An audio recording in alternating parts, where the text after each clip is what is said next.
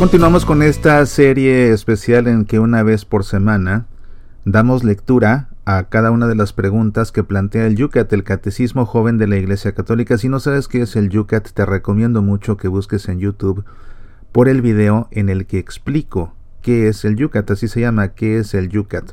Te cuento la historia de este catecismo, te enseño cómo está escrito, cómo se usa y también te hablo acerca de su importancia y también de la importancia de que estemos haciendo este ejercicio semanal. En la primera sesión cubrimos hasta la pregunta 19. Continuamos pues a partir de la pregunta número 20.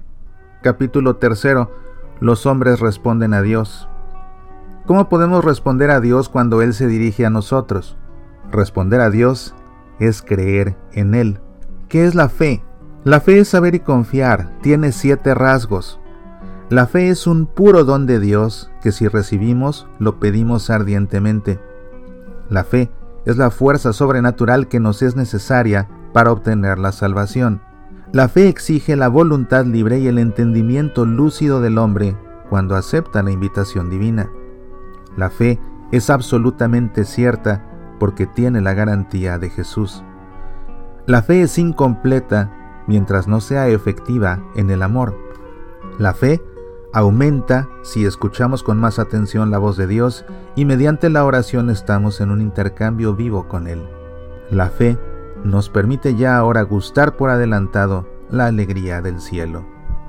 ¿Cómo funciona la fe? Quien cree busca una relación personal con Dios y está dispuesto a creer todo lo que Dios muestra, revela de sí mismo. ¿Hay contradicción entre la fe y la ciencia? No hay una contradicción irresoluble entre fe y ciencia, porque no puede haber dos verdades. ¿Qué tiene que ver mi fe con la iglesia? Nadie puede creer por sí solo, como nadie puede vivir por sí solo. Recibimos la fe de la iglesia y la vivimos en comunión con los hombres con los que compartimos nuestra fe. Segunda sección. La profesión de fe cristiana. ¿Para qué necesita la fe definiciones y fórmulas? En la fe no se trata de palabras vacías, sino de una realidad.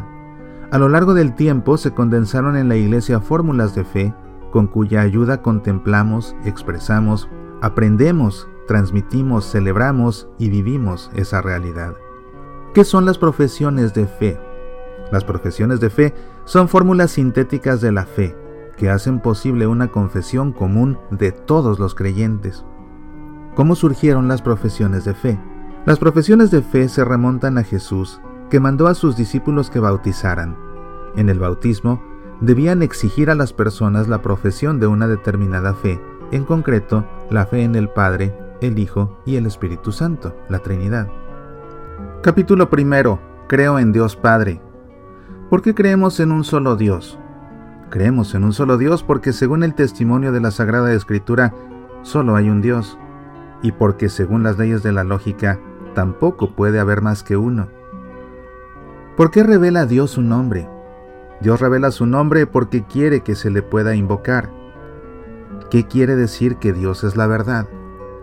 Dios es luz y en él no hay tiniebla alguna. Su palabra es verdad y su ley es verdad. Jesús mismo garantiza la verdad de Dios cuando declara ante Pilato, yo para esto he nacido y para esto he venido al mundo, para dar testimonio de la verdad. ¿Qué quiere decir que Dios es amor? Si Dios es amor, no hay nada creado que no sea sostenido y abrazado por una benevolencia infinita. Dios no solo explica qué es el amor, sino que lo demuestra. Nadie tiene amor más grande que el que da la vida por sus amigos. ¿Qué hay que hacer cuando se ha conocido a Dios?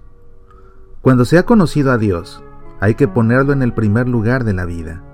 Con ello comienza una nueva vida, a los cristianos se les debe conocer porque aman incluso a sus enemigos.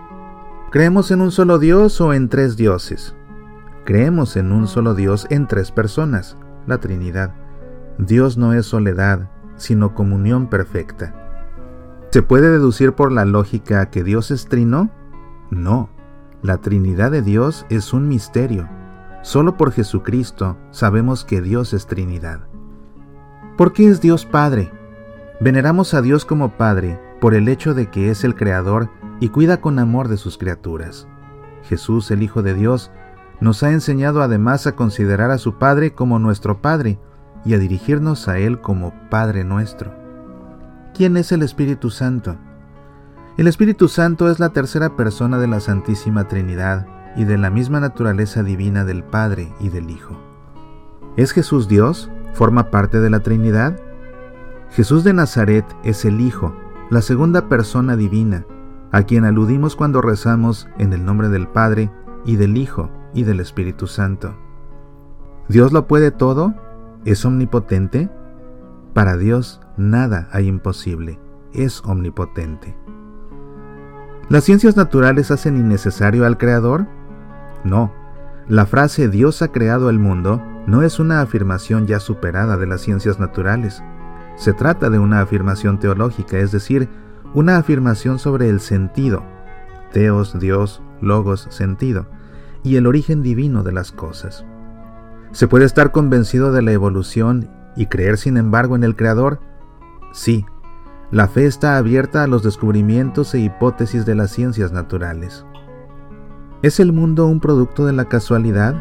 No, es Dios, no la casualidad, la causa del mundo. El mundo, ni por su origen ni por su orden interno y su finalidad, es el producto de factores que actúen sin sentido. ¿Quién ha creado el mundo? Dios solo, que existe ante todo más allá del tiempo y del espacio. Ha creado el mundo de la nada y ha convocado al ser a todas las cosas. Todo lo que existe depende de Dios y solo perdura en el ser porque Dios quiere que exista. ¿Las leyes de la naturaleza y las ordenaciones naturales también proceden de Dios?